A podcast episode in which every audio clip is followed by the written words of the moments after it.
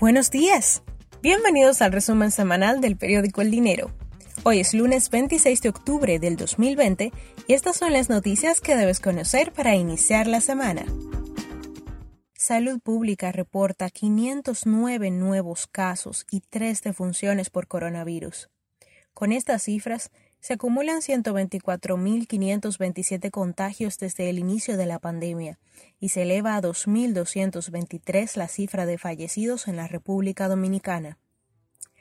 Abinader recorre los ríos Osama e Isabela con Carlos José Martí. El presidente Luis Abinader realizó un recorrido por los ríos Osama e Isabela junto al ministro de Medio Ambiente y Recursos Naturales Orlando Jorge Mera y el empresario Carlos José Martí.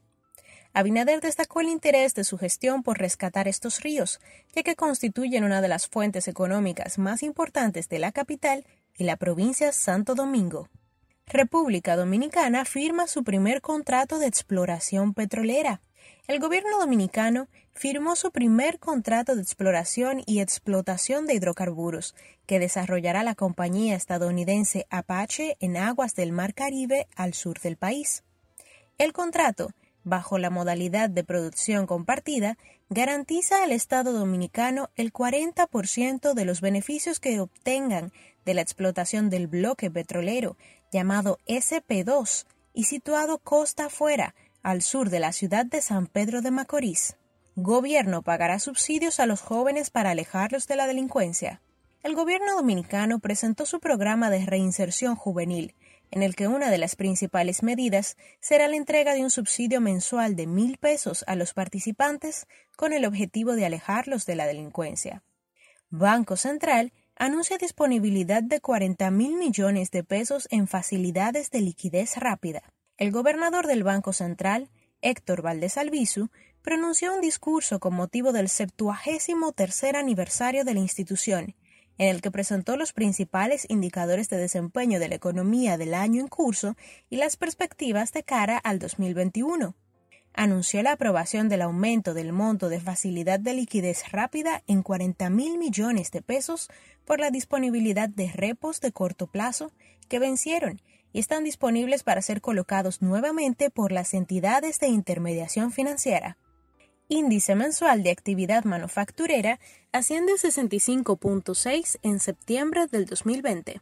El ascenso percibido durante el mes de septiembre refleja que las condiciones y perspectivas económicas del sector manufacturero se consideran favorables, tras ubicarse el IMAM por encima del umbral de los 50 puntos. República Dominicana presenta su marca país el gobierno dominicano y la comisión multisectorial recientemente creada por el presidente Luis Abinader presentaron la estrategia de marca país, que servirá como la herramienta principal para promover a la República Dominicana de manera integral en torno a cinco pilares inversión, exportaciones, turismo, cultura y ciudadanía. También debe saber que Mujeres ocupan el 63% de los puestos de dirección en Scotiabank, República Dominicana. Comisión del Congreso Nacional comienza el lunes el análisis del presupuesto. Timberland reestructura sus operaciones en República Dominicana. United Capital, puesto de bolsa, coloca emisión por mil millones de pesos. Gestionan fondos no reembolsables de la cooperación internacional para reformar el Congreso de la República. España y República Dominicana colaborarán en la digitalización industrial. Aduanas recaudó 11.281 millones de pesos en septiembre, la mejor cifra en la pandemia. Los combustibles. Durante esta semana, la gasolina regular se venderá a 195 pesos con 80 centavos y la premium a 205 pesos con 90 para una rebaja de 2 pesos con 50 centavos y 2 pesos con 40 centavos por galón respectivamente. El galón de gasoil regular subirá un peso para venderse a 149 pesos con 50 y el óptimo a 159 con 10, descendiendo 60 centavos. El gas licuado se venderá a 113 pesos con 50 centavos, incrementa 20 centavos por galón. Hasta aquí el resumen semanal del periódico El Dinero, periodismo económico y financiero responsable. Mantente informado con todos nuestros contenidos sobre economía y finanzas nacionales e internacionales a través de nuestro portal eldinero.com.do.